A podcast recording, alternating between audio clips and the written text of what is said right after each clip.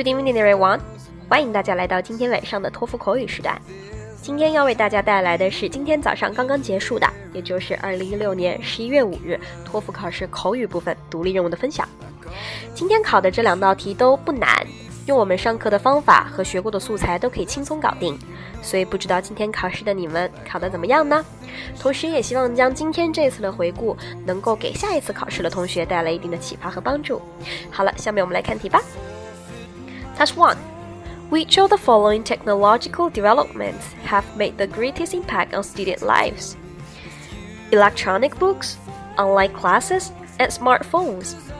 以下三类科技的发展和发明，哪一个对学生的生活产生最大的影响？第一，电子书；第二，网络课；第三，智能手机。其实这三个。 选哪一个都还挺好讲的，因为毕竟它的受众群体是学生和学生的生活，所以其实都比较贴近我们。那我们随便选一个吧，就选 smartphone，好不好？我们在课上也经常用这个作为答案。OK。I think smartphones bring the greatest impact on student lives, and there are following two reasons. First of all, the smartphones really improve our study efficiency. Take myself as an example. You know, as a high school student, I really have a large amount of study assignments every day to concentrate on. I mean, just like the chemistry lab report, environment science paper, American history presentations, and mathematics quiz. So I feel so exhausted and sometimes spend more than 10 hours per day to focus on my study tasks. But if I can have the smartphone, it can largely improve my study efficiency because I can use it to, you know, search some information like some journals. I can send emails to the professors if I have some difficult questions, and also I can check the dictionaries on the phone if I have some new words in the reading. And secondly, you know, the smartphone can help us to relax a lot. Because there are a lot of functions on the phone. I mean, just like I can watch movie or playing some games and chatting with my friends and even shopping online. So with the smartphone, we can kill our leisure time to relax in any time and any places. Task two.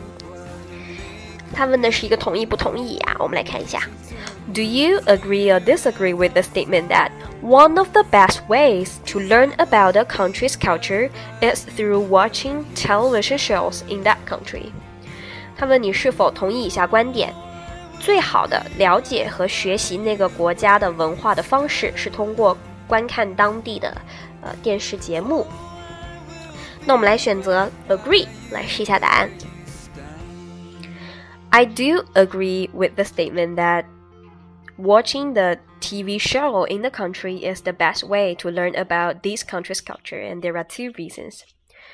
First of all, Learning about a country's culture by watching these TV shows is the most cost effective way. Like me, as a student, I'm busy all the time.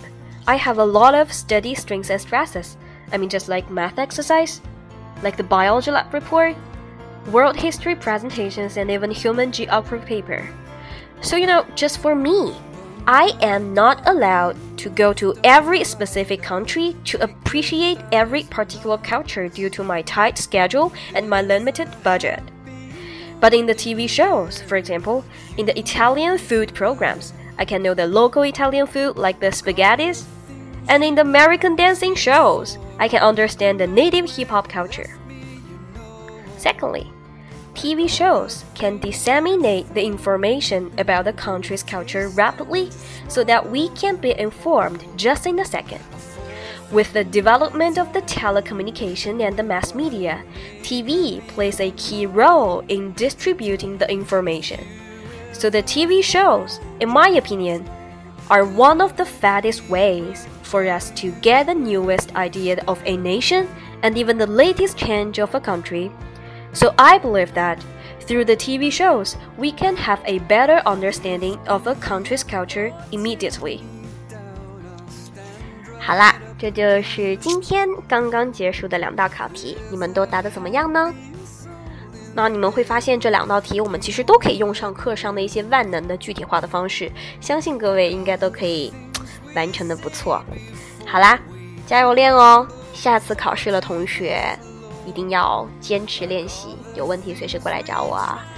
拜拜。